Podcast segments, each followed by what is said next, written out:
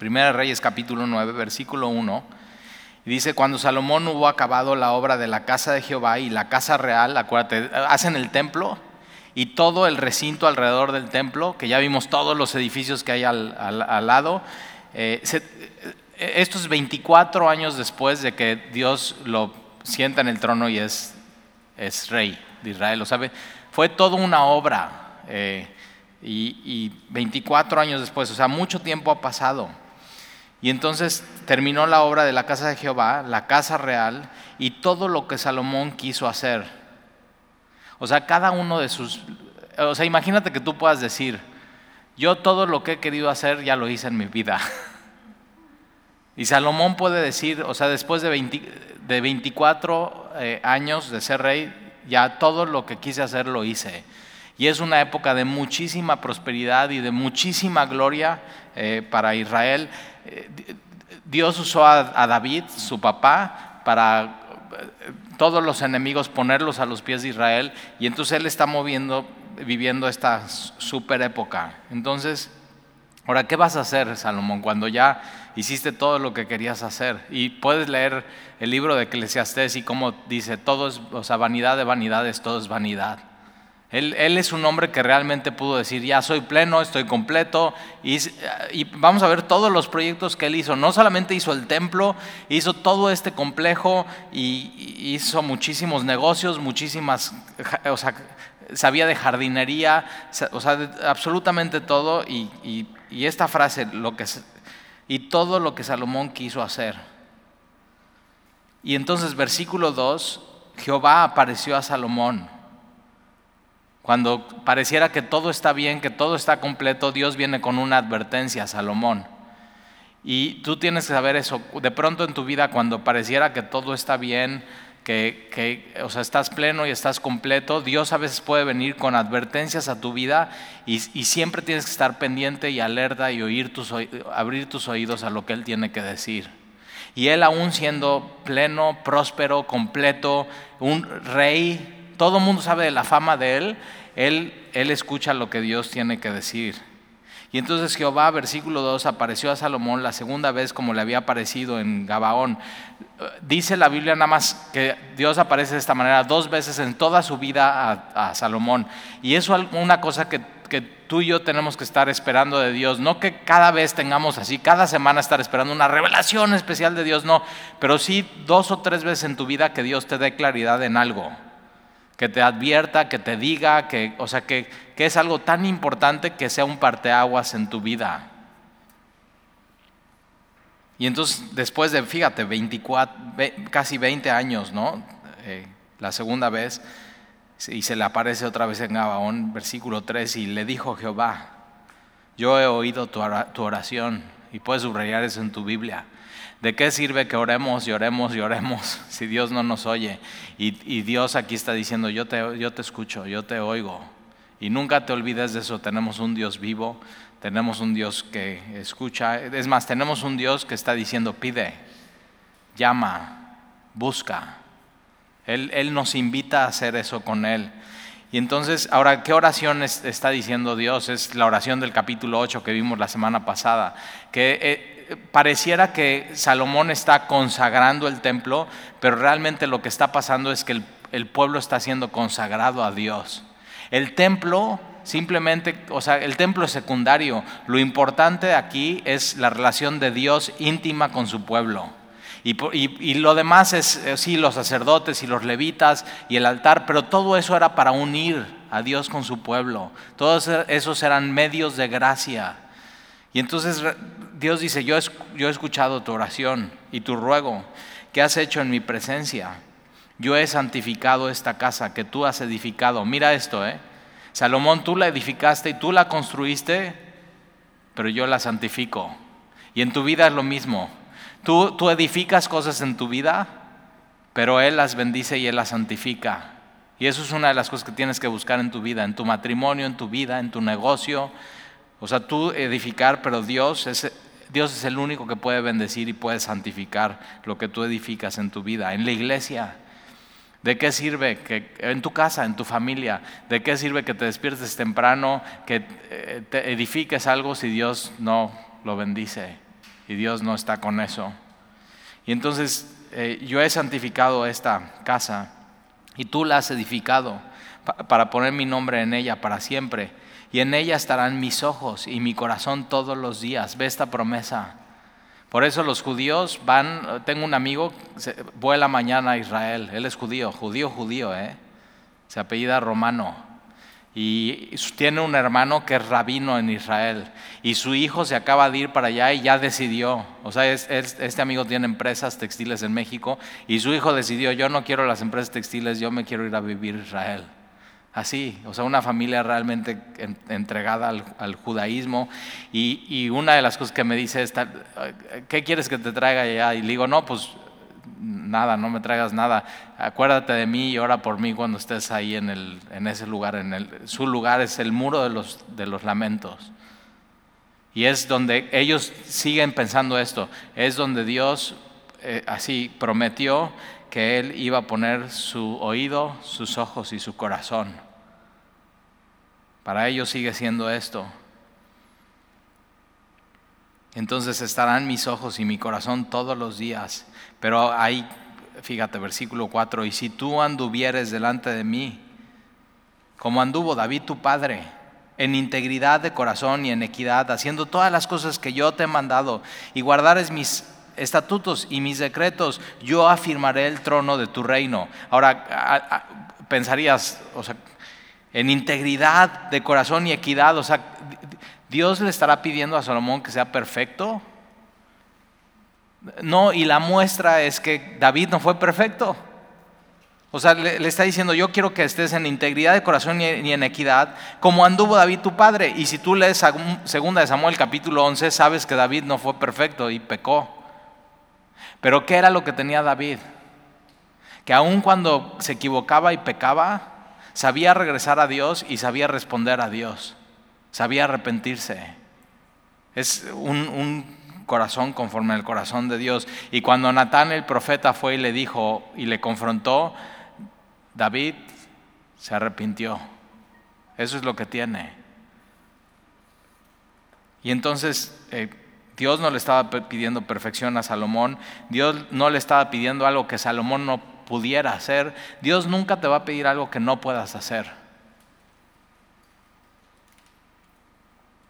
Dios cuando te pida algo, que andes conforme sus estatutos y sus mandamientos, es porque Él te da lo necesario para que tú lo puedas hacer. Y lo necesario hoy sabemos qué es, es su Espíritu Santo.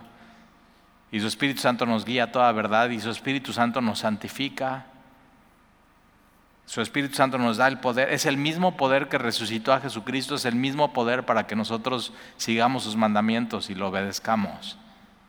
Ese es el poder que tú tienes que estar buscando en, el Señor. Y entonces eh, le dice, yo afirmaré el trono de tu reino sobre Israel para siempre, como hablé a David tu padre diciendo, no faltará varón de tu descendencia en el trono de Israel. Más sí, obstinadamente os apartáis de mí vosotros y vuestros hijos. Subraya eso, es apostasía, es apartarte de Dios. Entonces, por un lado, cumpliré mi palabra y, tendrás toda la bendición, pero por otro lado, si, si voluntariamente te apartas, cometes apostasía, te apartas de mí, vosotros y vuestros hijos, y no guardáis mis mandamientos y mis estatutos que yo he puesto, delante de vosotros, sino que fueres y sirvieres a dioses ajenos y los adorareis. Cuando acuérdate, el pueblo de Dios era para adorar un solo Dios. Eso, la diferencia entre el pueblo de Israel y todos los pueblos es que todos los pueblos tenían muchos dioses y Israel un solo Dios. Es monoteísta, y era el Dios que se había revelado a ellos. No era un Dios lejano, no era un Dios oculto, era un Dios que les había hablado y les había dicho quién era Él. Entonces, todo, fíjate, todo es una situación de adoración. Es una decisión, ¿a, qué, ¿a quién vas a adorar? ¿Qué vas a adorar en tu vida? Y entonces si vas y sirves a dioses ajenos y los vas a adorar, versículo 7, yo cortaré a Israel sobre la faz de la tierra que les he entregado, y esta casa que he santificado a mi nombre, yo la echaré de delante de mí, e Israel será por proverbio y refrán a todos los pueblos. Cuando todos decían, no, o sea, es el pueblo de Dios, Dios que lo sacó de Egipto, es el pueblo que ha sido bendecido, de pronto no allá iba a ser proverbio y refrán a todos los pueblos, pero en sentido negativo. Lo que Dios había hecho hasta ese punto en el, territorio de Israel es desde el norte hasta el sur, todo el territorio, toda la promesa de Dios, Abraham completamente cumplida, pero en el momento que ellos se, apartaran de Dios, venía una pérdida de territorio. ¿Y por qué no tener todo lo que Dios les había dado? Versículo 8. Y esta casa que estaba en estima, ¿te acuerdas? Glorioso, el templo, lo que había hecho. Y esta casa que estaba en estima, cualquiera que pase por ella se asombrará y se burlará y dirá, ¿por qué ha hecho así Jehová esta tierra y esta casa? Y dirán, por cuanto dejaron a Jehová su Dios. Dios a Salomón le estaba dando una advertencia. Dios le estaba diciendo, no, no te apartes de mí, no te alejes de mí, no me vayas a dejar. ¿Por qué lo hace así? Dios, porque sabe a lo que Salomón puede llegar. ¿Por qué Dios nos recuerda a ti y a mí siempre en su palabra? No te apartes de mí no me dejes, no vayas tras dioses ajenos. ¿Por qué? Porque sabe que podemos, o sea, sabe lo que podemos llegar a hacer si nos apartamos de Él. Y Él no nos quiere lejos, nos quiere cerca. Él nos ama, Él nos quiere cerca. Este era su pueblo que Dios había redimido, que había sacado de la esclavitud. Y tú y yo eso somos para Dios. Somos su pueblo. Él nos ha redimido y nos ha sacado de la esclavitud. Y nos quiere cerca. Entonces fíjate, por cuanto dejaron a Jehová su Dios, que había sacado a sus padres de la tierra de Egipto y echaron mano a dioses ajenos y los adoraron y los sirvieron. Por eso ha traído Jehová sobre ellos todo este mal. Versículo 10. Mira, es, es una advertencia contra la apostasía. Dios le está diciendo a Salomón, no, no seas infiel no seas infiel y a su pueblo también. Y Dios también nos, o sea, nos los dice a nosotros, no vuelvas atrás. Y déjame te leo, eh, y si tomas nota, Hebreos capítulo 2, casi al final de tu Biblia está Hebreos. Hebreos todo es un libro que dice, no vuelvas atrás, no mires atrás, no vuelvas atrás. Y siempre te está apuntando a Jesús, a un mejor pacto, a un mejor sacerdote, a un mejor sacrificio. ¿Para qué? Para que no vuelvas atrás. Hebreos lo que está haciendo es te está aventando para adelante, a que eches mano de la vida eterna, que eches mano de Jesús por completo. Y Hebreos 2, capítulo 1, dice, por tanto, es necesario que con más diligencia atendamos a las cosas que hemos oído. Y Salomón tenía que hacer eso, prestar oído a lo que Dios le estaba diciendo. No seas infiel, no te apartes de mí, no seas, ya te, o sea, te di todo. Y tienes que saber que esto, que tú y yo en Cristo ya tenemos todo todo es nuestro. Y entonces, con más diligencia atendamos a las cosas que hemos oído, no sea que nos deslicemos, porque si la palabra dicha por medio de los ángeles fue firme y toda transgresión y desobediencia recibió justa retribución, ¿cómo escaparemos nosotros si descuidamos una salvación tan grande, la cual habéis sido anunciada primeramente por el Señor? y nos fue confirmada por los que oyeron, testificando Dios juntamente con ellos con señales y prodigios y diversos milagros y repartimientos del Espíritu según su voluntad. Entonces, esta advertencia es, no, vuelvas atrás. Ahora vamos a regresar ahí a. Eso es lo que le está diciendo Dios a Salomón, no vuelvas atrás. Echa mano de todo lo que Dios tiene para tu vida. Le está recordando Dios a Salomón sus promesas. Entonces, versículo 10, mira. Y Dios sabe de lo que tú y yo somos capaces sin Él. Y por eso constantemente nos está advirtiendo. Entonces tú y yo tenemos hoy que oír y nunca decir, no, eso nunca me pasaría a mí. Porque sabes bien, sí, sí nos puede pasar a nosotros. Y tenemos que estar con los ojos bien abiertos, velando y orando, Versículo 10, y aconteció al cabo de 20 años cuando Salomón, ya había edificado las dos casas, la casa de Jehová y la casa real, para las cuales Hiram, rey de Tiro, había traído a Salomón madera de cedro y de ciprés, y cuanto oro quiso, mira, la palabra clave en lo que sigue es oro, oro, oro, oro, oro, oro. Pero ojo, ¿eh? Dios en Deuteronomio le había dado una instrucción a los reyes no amontones oro para ti. No ames eso. Y mira, eh, vamos a Deuteronomio. Capítulo 17 es un pasaje muy, muy importante. Ahora, si, si esto se lo está diciendo Dios a un rey, ¿cómo no tenemos que poner tú y yo atención a esto? Deuteronomio capítulo 17, versículo 14. Y esto, cada rey de Israel tenía que leer este pasaje.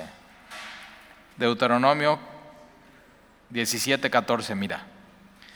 Dice, cuando hayas entrado en la tierra que Jehová tu Dios te da, y tomes posesión de ella, y la habitéis y digas, pondré un rey sobre mí, como todas las naciones que están a mis alrededores. Deuteronomio se escribe cuando no hay rey, pero Dios ya sabe que ellos van a pedir un rey.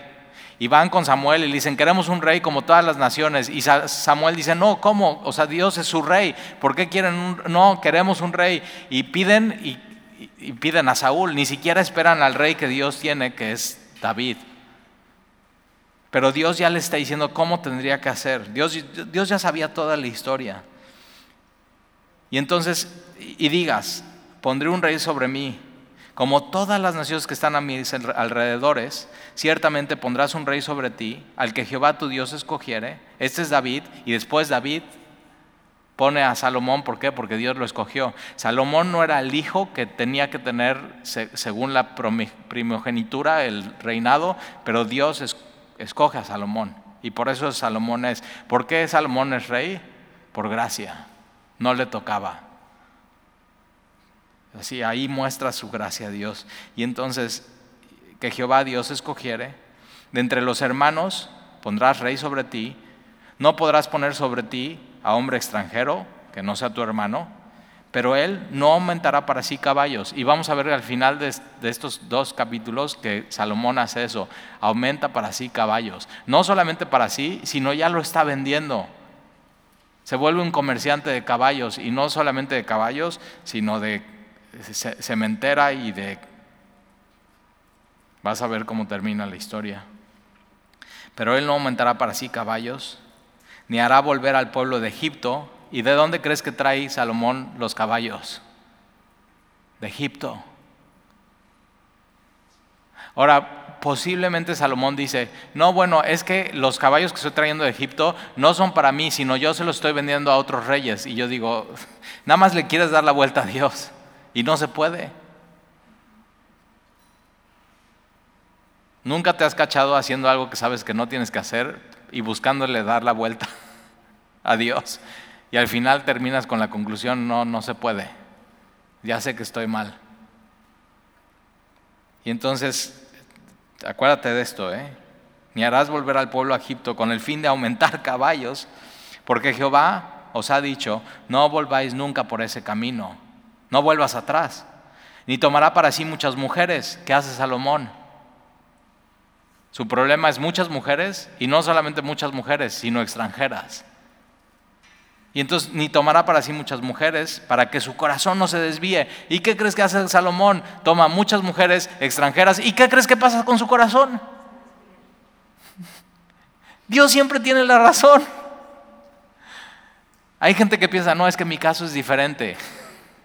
Salomón posiblemente dijo, no, es que pues, ve mi gloria, ve todas las cosas que he construido, ve, he sido exitoso, he sido pleno, todo lo querido lo he logrado. Es, no aplica a mí eso. Y se aplica. Al final Dios tiene la razón y tiene la última palabra. hay veces, hay cosas que dices, bueno, no, y, o sea, déjame serte sincero, y esto pues está grabando y va a salir, pero va a quedar grabado, y, pero déjame abrir mi, mi corazón. Yo siempre he dicho, bueno, yo ya me casé, ¿no? Y tengo mi esposa y es cristiana y la amo y tenemos un super matrimonio con sus luchas y sus batallas. Siempre todo es mi culpa. cuando algo sucede en nuestro matrimonio. Pero yo digo, yo tengo tres hijos. Y siempre estoy truqueándome. ¿Y qué tal si no encuentran en la iglesia a su esposa? ¿Y qué tal si esto no aplica para ellos? ¿Y qué tal si encuentran un, pues, muchacho buena onda? Y, y estoy truqueándome todo el tiempo y digo, estoy mal. Dios dice eso. Y Dios si dice eso es porque, si lo está pidiendo es porque tiene alguien para mis hijos. Yo estoy seguro que, o sea, Dios tiene alguien para mi hija Alexia y Dios ya lo escogió y, el otro día estaba orando por él y, me cuesta trabajo, ¿eh? porque digo, no, mejor saco el rifle. Pero no, digo, Señor, tú ya lo tienes ahí, este hombre, es, ya está ahí, ¿sí o no? Ya está ahí, ahí está caminando por el mundo, no sé en dónde, no sé en qué país, no sé en qué estado, no sé en qué ciudad, no sé nada de él. Pero Dios ya sí, sí sabe Dios quién es. Y estoy, Señor, cuídalo, o sea, cuídalo, y que sea un hombre de Dios y que no está caminando en inmoralidad. Y, que, y así, Señor, protégelo de él mismo. Y así, por igual mis hijos. Pero a veces yo digo, no, pues de por sí es difícil, yo digo, de por sí es difícil encontrar un buen esposo, una buena esposa. Ahora limítalo en México y con los cristianos. Entonces estamos, es muy limitado. Pero te digo que yo digo, es, no tengo fe, estoy mal. Y tengo que decir, Dios siempre tiene la razón y Dios siempre tiene la última palabra. Y así Dios me corrige. Ya te dije uno de mis pensamientos, ¿ya ves? O nunca tú lo has pensado eso. Igual tú estás aquí, eres soltero, estás escuchando esto y eres soltero, soltera y dices, bueno, igual pues esto no aplica a mí. Y yo digo, no, Dios siempre tiene la... Es Dios, es Dios. Entonces ora por mis hijos y sus esposos y esposas que andan por ahí. Y yo digo, ¿y qué tal que el papá de, de las chicas de futuras de mis hijos están orando lo mismo que yo? ¿Y, no, ¿Y qué tal si le saca el rifle? Y no. O sea, siempre hay otra, es otra, otra parte de la historia.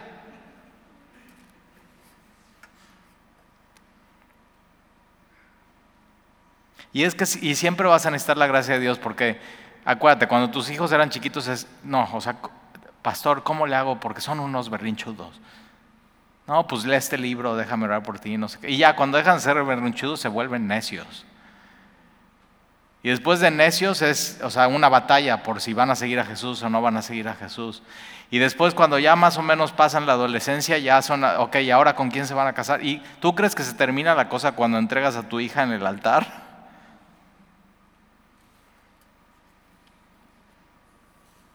Nos vamos a morir orando por ellos. Y vamos a estar así ya, así, con frío, como David, diciendo, Señor, te encargo a mis hijos. Y siempre los vamos a ver así, como nuestros chiquitos. Y... Pero ve, ¿cómo saliste tú? Aquí estás. Casi le das tres infartos a tus papás, pero aquí estás. Y puedes decir, Dios fue bueno y Dios fue fiel y ¿Cómo, le costaste trabajo a Dios, verdad? Yo siempre digo, pobres de mis papás. o sea, pobres. Pero Dios fue fiel y me rescató y me salvó. Y entonces fíjate, ¿eh?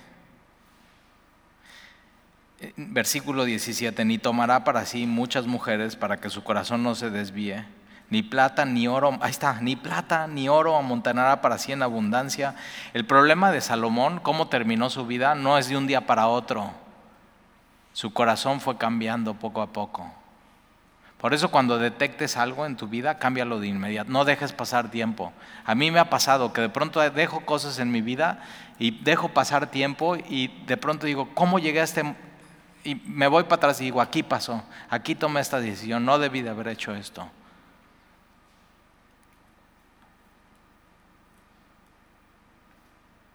Ni plata ni oro amontonará para sí en abundancia, no tiene que ser su objetivo. Y cuando se siente sobre el trono de su reino, vamos a ver el trono de Salomón.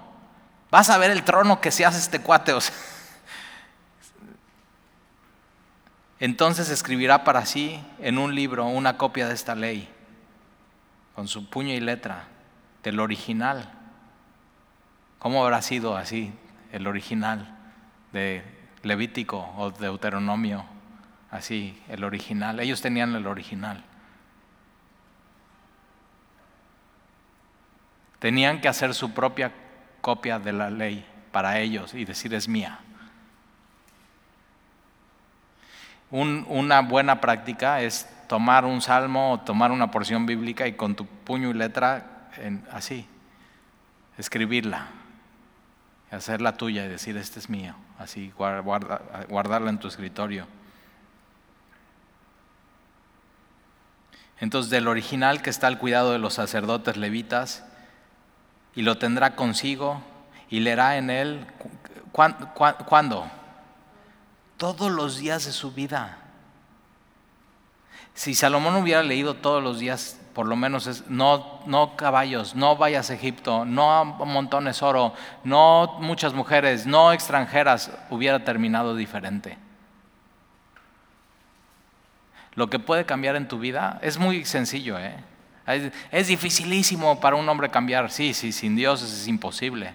La Biblia misma dice que nada puede cambiar tu alma sino la palabra de Dios. Pero ¿quieres que un hombre cambie? Todos los días lee tu Biblia. Tú cambia. Así todos los días. Y vas a ver, fíjate. Ahora no, no, ya de un día a otro ya no llegues con tu esposa, ya cambié, leí ayer. No, te va cambiando de gloria en gloria y así a su imagen y poco a poco y es, es como la canción a fuego lento. Así es Dios. Pero hace un buen trabajo, ¿eh?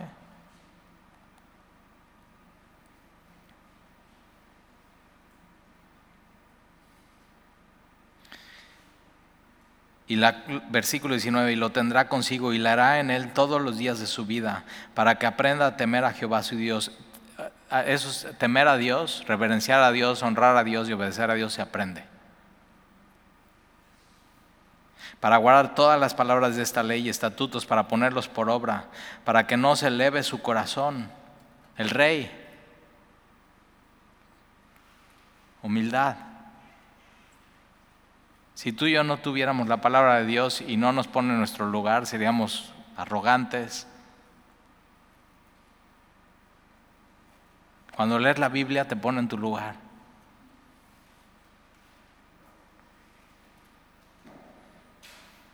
para que no se eleve su corazón sobre sus hermanos, ni se aparte del mandamiento a diestra ni a siniestra, a fin de que prolongue sus días en su reino, él y sus hijos en medio de Israel. Ahora vamos a regresar a Primera de Reyes capítulo 9.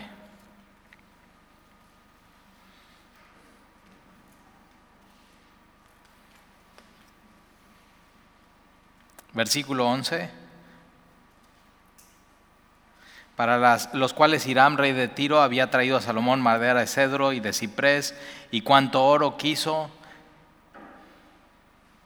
que el rey Salomón dio a Hiram 20 ciudades en la tierra de Galilea. Ahora no sé por qué Salomón le da 20 ciudades a Galilea, a Hiram, que era extranjero, cuando es, eh, o sea, Dios les había heredado, era la, la herencia de Dios para ellos y, no, tiene sentido. Otra vez aquí vemos como Salomón se empieza a desviar de Dios, le da 20 ciudades en la tierra de Galilea y versículo 12, posiblemente acuérdate, el rey de, Hiram, de Tiro, le daba él madera y le empieza a dar oro a cambio de qué? De lo que no tienen ellos, que es comida. Posiblemente quiere tanto oro Salomón que no le alcanza la comida que está mandando para pagarle eso y entonces le tiene que dar territorio. Er, error, ¿eh? Y, y fíjate, en Galilea, versículo 12, y salió Hiram de Tiro para ver las ciudades que Salomón le había dado y no le gustaron. política, todo rollo, así. Y así no le gustaron. Y dijo, ¿qué ciudades son estas que me has dado, hermano? Y le puso por nombre la, la tierra de Kabul, nombre que tiene hasta hoy. Kabul significa basura. O sea, le voy a poner, mira, me regaló esto Salomón, basura. E Hiram había enviado al rey 120 talentos de oro, otra vez oro. Esta es la razón de la leva que el rey Salomón impuso para edificar la casa de Jehová y su propia casa, y Milo, y el muro de Jerusalén, Hazor, Megido y Geser. Hazor, Megido y Meguel son tres ciudades amuralladas para proteger el territorio de Israel. Versículo 16. Y Faraón, el rey de Egipto, había subido y tomado Geser y la quemó y dio muerte a los cananeos que habitaban en la ciudad y la dio en dote a su hija, la mujer de Salomón. Y restauró pues Salomón a Geser y a la baja Bet Orón y Balat y Tadmor en la tierra del desierto. O sea, ve todo lo que hace Salomón. Asimismo, todas las ciudades donde Salomón tenía provisiones y las ciudades de los carros, las ciudades de la gente de a caballo y todo lo que Salomón quiso edificar en Jerusalén, en el Líbano, en toda la tierra de su señorío, a todos los pueblos que quedaron de los amorreos, eteos, fereceos, heveos y jebuseos que no eran de los hijos de Israel, que los debieron de haber echado fuera de la, de la tierra, pero los dejaron ahí. Otra, o sea, simplemente negligencia de Salomón, lo pudo haber hecho.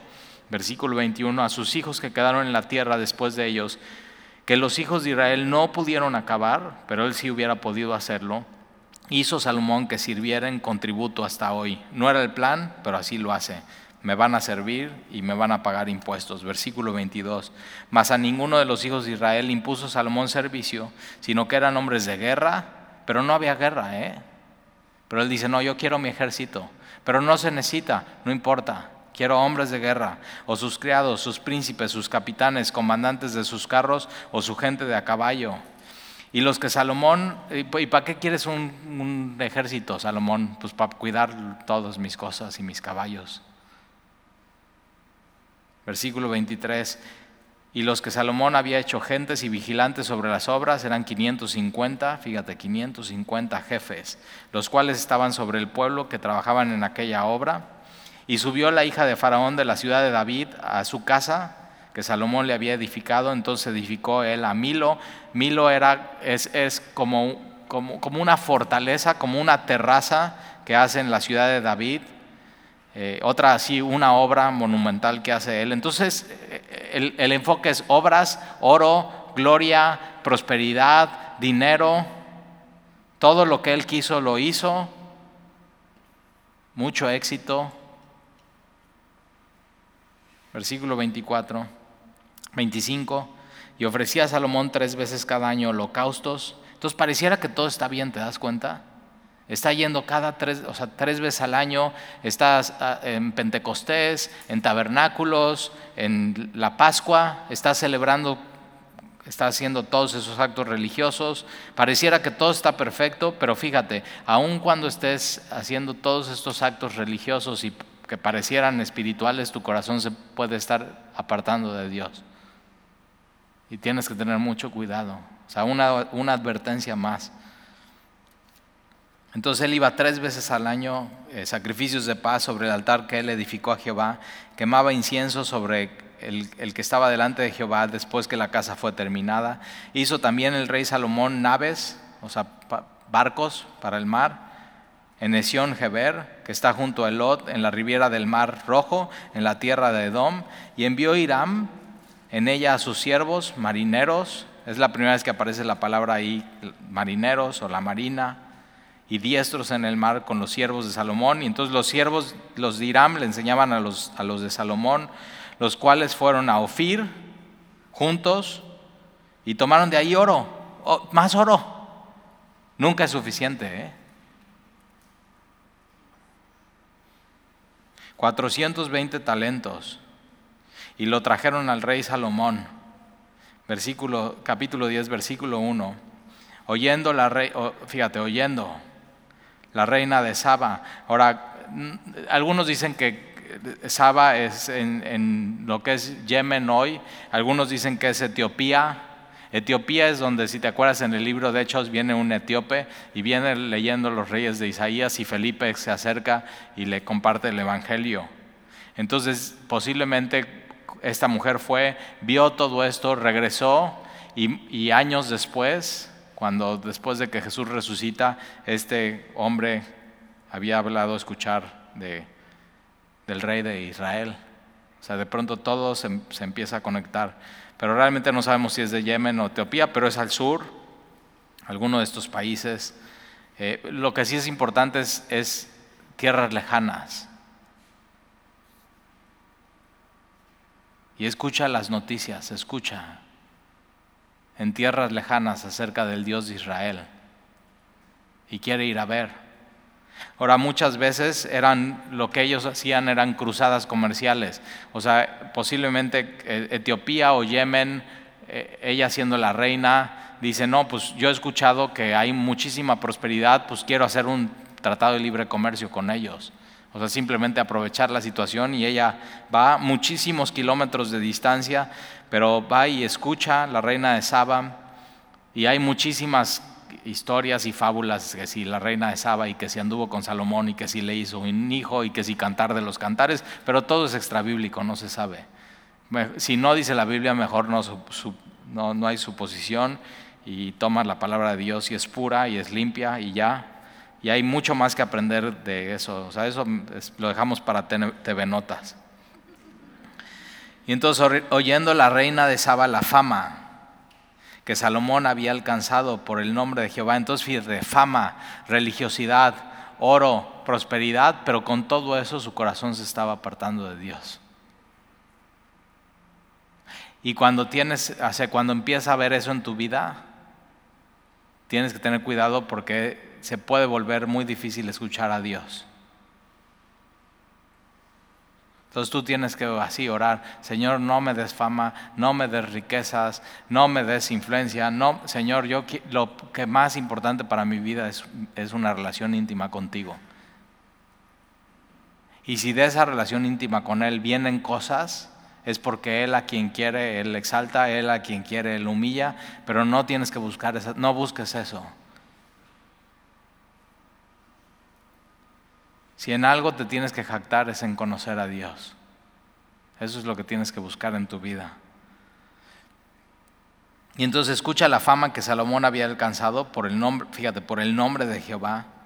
Y vino a probarle con preguntas difíciles. Todos estamos, todos estamos llenos de preguntas difíciles de la vida. Todos, hasta la, reina de Saba, y va con Salomón para hacerle esas preguntas difíciles. Y cuando tengas todas esas preguntas difíciles de la vida, ve, ve con Dios.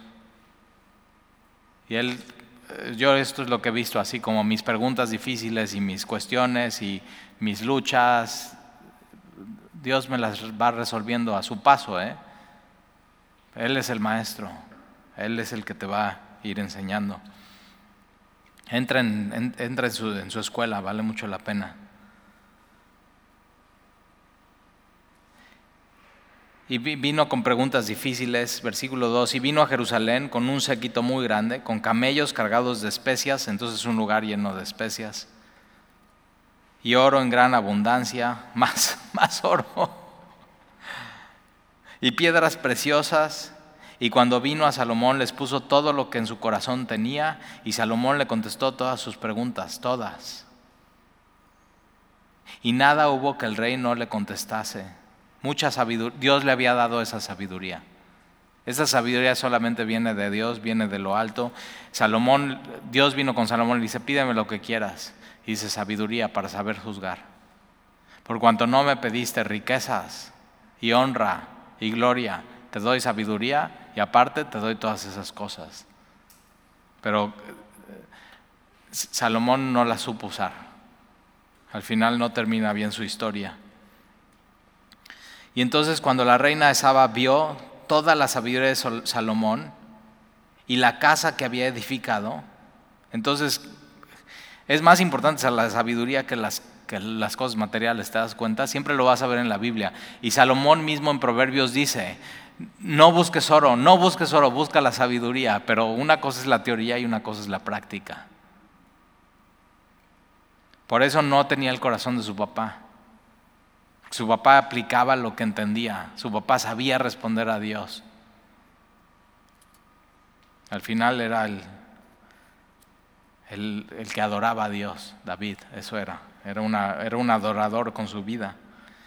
Y entonces vio toda la sabiduría de Salomón y la casa que había edificado, asimismo la comida de su mesa. ¿Qué habrá tenido de comer? Pero le sorprende a ella la comida, las habitaciones de sus oficiales, el estado y los vestidos de los que le servían, los uniformes, o sea, así sus playeras de staff, ¿no? Semilla Veracruz, atrás staff. Por eso Jesús usa ese ejemplo de, o sea, ¿por qué te preocupas de lo que debes de comer y, por el vestido? ¿Por qué te preocupas? Y usa ese ejemplo de si Salomón en toda su gloria se vistió así. Ve, o sea, ve las flores mucho más que Salomón. Y cómo no tú y yo, Dios no se va a ocupar de nosotros si somos sus hijos. Jesús usa ese ejemplo para Salomón y usa otro ejemplo cuando está en Capernaum y, no quieren escucharle y no quieren creerle. Y, Jesús les dice sobre la reina de, Saba, que si la reina de Saba, viendo, eh, oyendo la sabiduría de Salomón, o sea, pero Jesús teniendo más gloria y más sabiduría y más riquezas, y no lo escucharon a él. Hay de ti Corazín, hay de ti Betsadia, hay de ti Capernaum.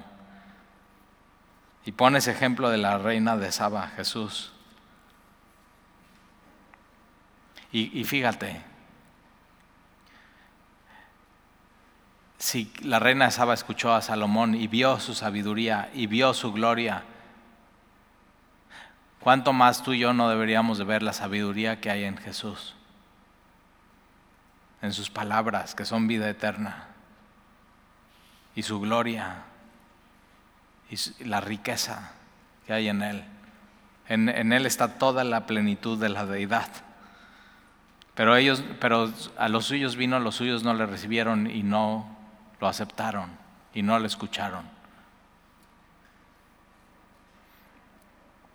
Y entonces fíjate, sus, sus vestidos, sus maestresalas, sus holocaustos que ofrecía en la casa de Jehová. Entonces Salomón le enseña todo, le enseña el templo, cómo él está adorando, los sacrificios, los sacerdotes, y quedó asombrada. Esta palabra asombrada es sin aliento, o sea, de veras, dicen, ahora, ¿cuánto más no nos tendría que dejar sin aliento Jesús?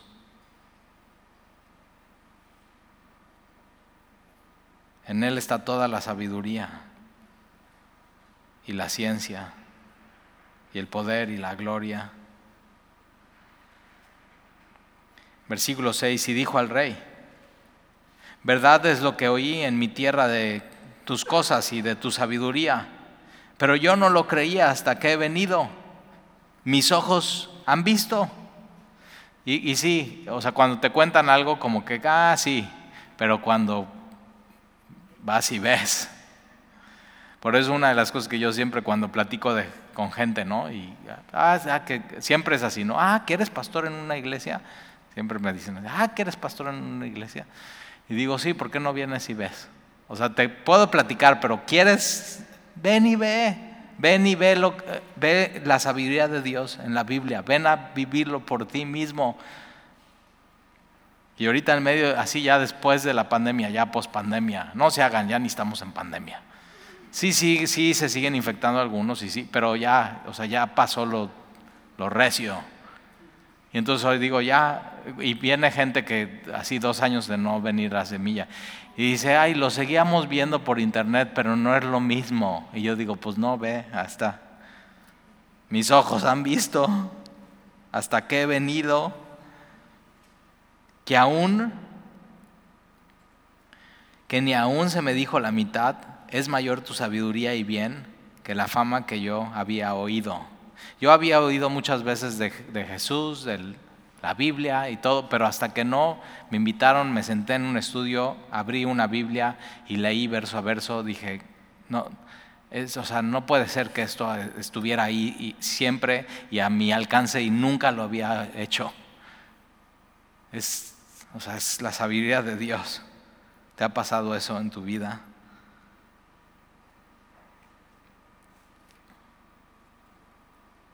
Y mis ojos han visto, que ni aún se me dijo la mitad. Es mayor tu sabiduría y bien que la fama que yo había oído. Bienaventurados tus hombres, dichosos estos tus siervos, que continuamente están delante de ti y oyen tu sabiduría. Ahora, los que servían a Salomón, entonces está diciendo, o sea, son, qué bendición servir. Ahora, qué bendición servir a Jesús. Sea, tú y yo podemos decir eso. Benditos tus hombres, dichosos estos sus siervos que están continuamente delante de ti y oyen tu sabiduría y eso tú y yo tenemos con Jesús. Versículo 9, Jehová tu Dios sea bendito, que se agradó de ti. La reina Esaba eh, ya está bendiciendo a Dios con un encuentro con Salomón. Entonces em, está viendo el oro y las construcciones y todo, y ella está viendo más. Ella ya había recorrido muchas, o sea, muchas ciudades, muchos reinos, y ella dice, lo que me llamó la atención es la sabiduría y Dios. Eso es. ¿Por qué? Porque Dios es eterno y todo pasará. Oro, plata, bienes raíces, propiedades, proyectos, empresas todo, dinero, bitcoins.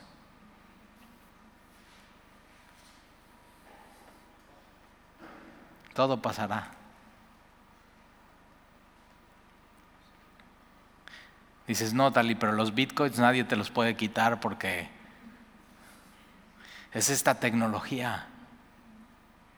Y yo digo, sí, quién sabe, o sea, la tecnología también de los malos va mejorando, ¿cómo sabes? Pero lo que sí no te pueden quitar nunca es a Dios.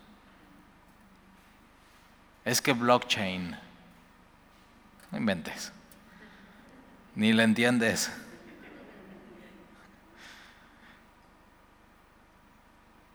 Jehová tu Dios sea bendito, que se agradó de ti. Ella entiende, ella entiende de reina, de reyes y de política y de quién. a ti no te tocaba Salomón, pero Dios se agradó de ti. Y a ti no te tocaba, pero Dios se agradó de ti.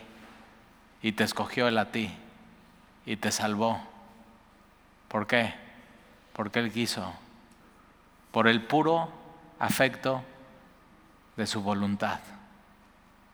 Y te hizo, te adoptó dices, tal y eso se oye feo adoptar. No, es que yo siempre tenía este chiste con mi hermana, le decía, se llama Antonella, Anto, tú eres adoptada. Y se, enchilaba así, o sea, ah, se ponía así.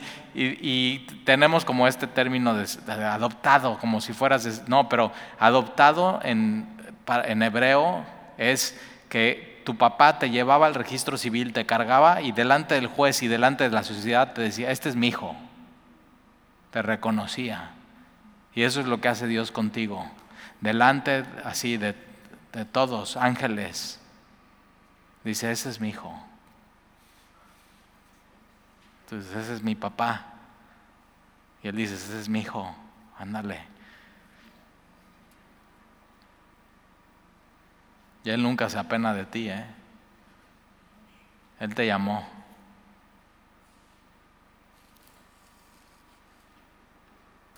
Nunca te va a abandonar, ¿eh?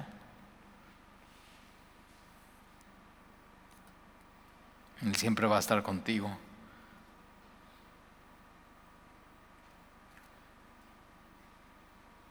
Yo así quiero ser como papá con mis hijos.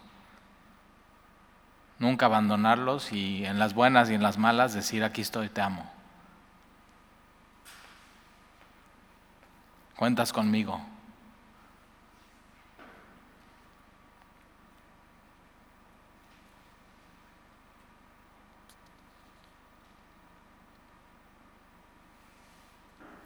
Jehová tu Dios sea bendito, que se agradó de ti para ponerte en el trono de Israel, porque Jehová ha amado siempre a Israel. Dios, es amor. Te ha puesto por rey para que hagas derecho y justicia. Y dio, y dio ella al rey 120 talentos. No inventes. O sea, ya hasta dices ridículo ya.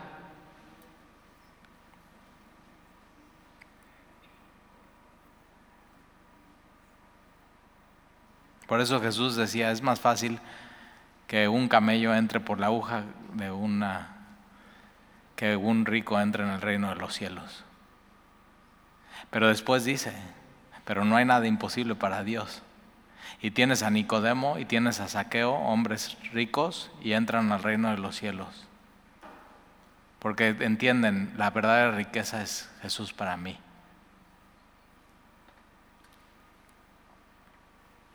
Y dio ella al rey 120 talentos de oro, muchas eh, especería y las piedras preciosas. Nunca vio tan gran cantidad de especies. O especies, cuántas? Ella trae especies y especies y es la reina de las especies.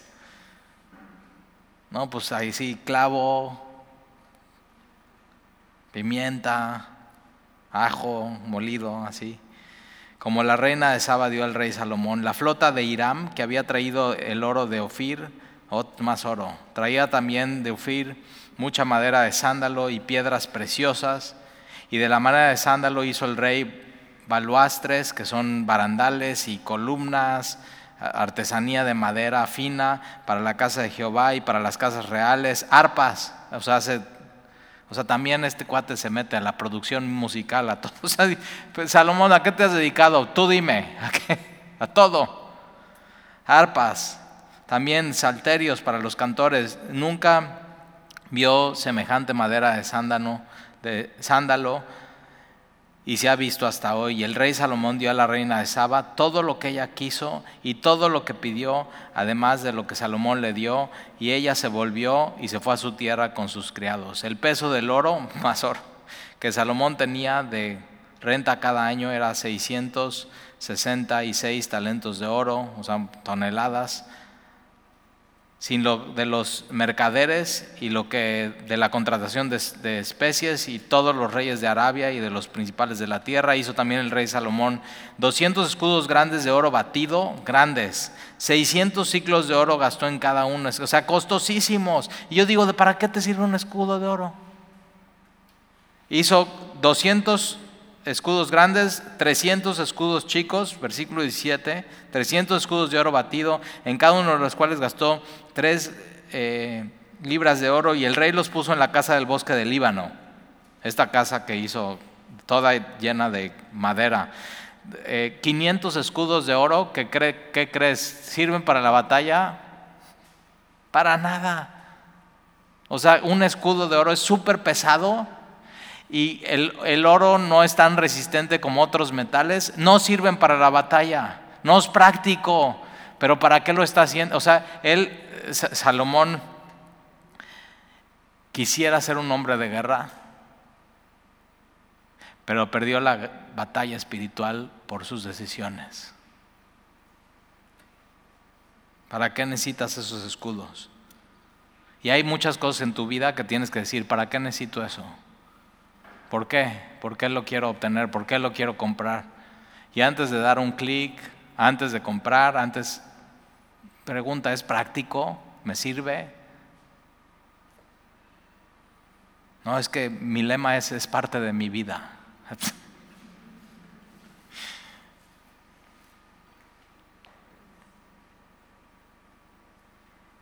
De pronto como que Salomón está compitiendo con la gloria de Dios en el templo, ¿no?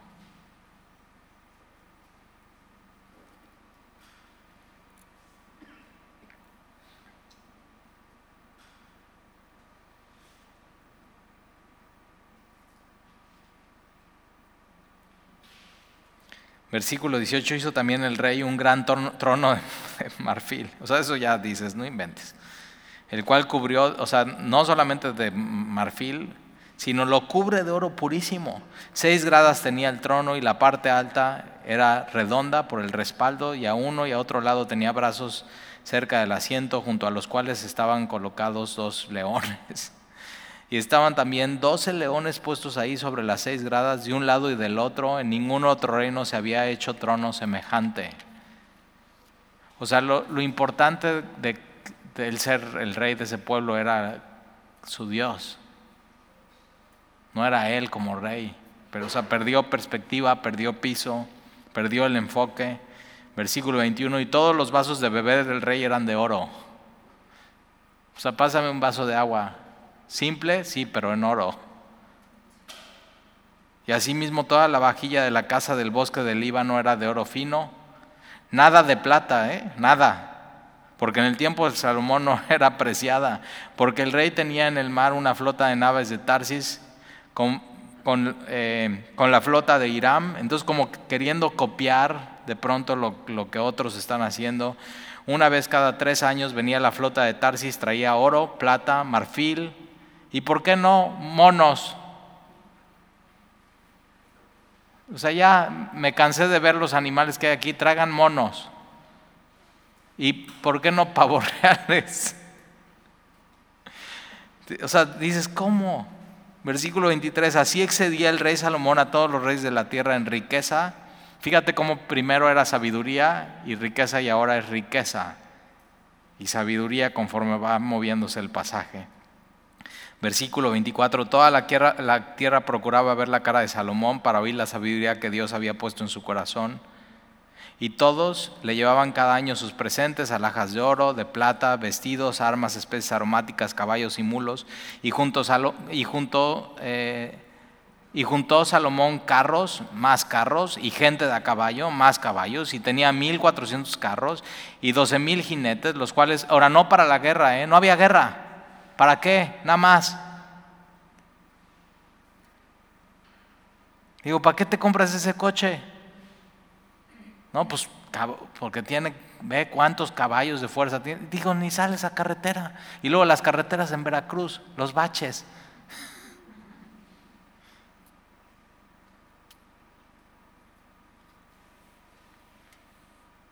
Y aparte ahorita no hay chips y no hay coches.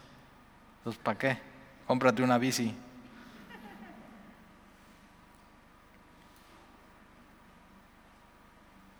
nosotros, este, en la casa, cuando así, no, pues ¿cuándo vamos a comprar un coche nuevo? Pues hasta que ya no sirva el que tenemos. Ya, así. Y sí, de veras, la camioneta de Sandy, cuando llegamos aquí a Veracruz, Ah, eh, hasta que no dejó botada Sandy un día en la zona norte. Digo, bueno, ya creo que ya te la voy a... Ya, ya es tiempo.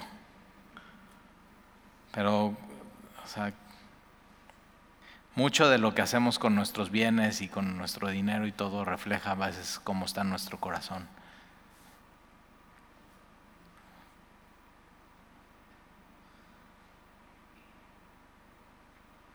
12 mil jinetes, los cuales puso en la ciudad de los carros y con el rey en Jerusalén. Versículo, hizo el rey que en Jerusalén la plata llegara a ser como piedras. Ahora, si vas a Israel, está lleno de piedras. Entonces ya era, ah, es plata, ah, no, pues no tiene valor. Pierden el valor de las cosas. Cuidado con perder el valor de las cosas en tu vida. Y el, hizo el rey que en Jerusalén la plata llegara a ser como piedras y los cedros como para bahigos, o sea, es como sicómoros, como la madera más corriente y, que más hay. Versículo 28, y traían de Egipto caballos, ¿cómo de Egipto? Deuteronomio 17, 16, no de Egipto, no caballos. Y traían de Egipto caballos y lienzos a Salomón, porque la compañía de los mercaderes del rey compraban caballos y lienzos. Y posible, fíjate, era eran los agentes como los brokers o los agentes de compra del rey. Entonces posiblemente le está diciendo, no, yo no los compré.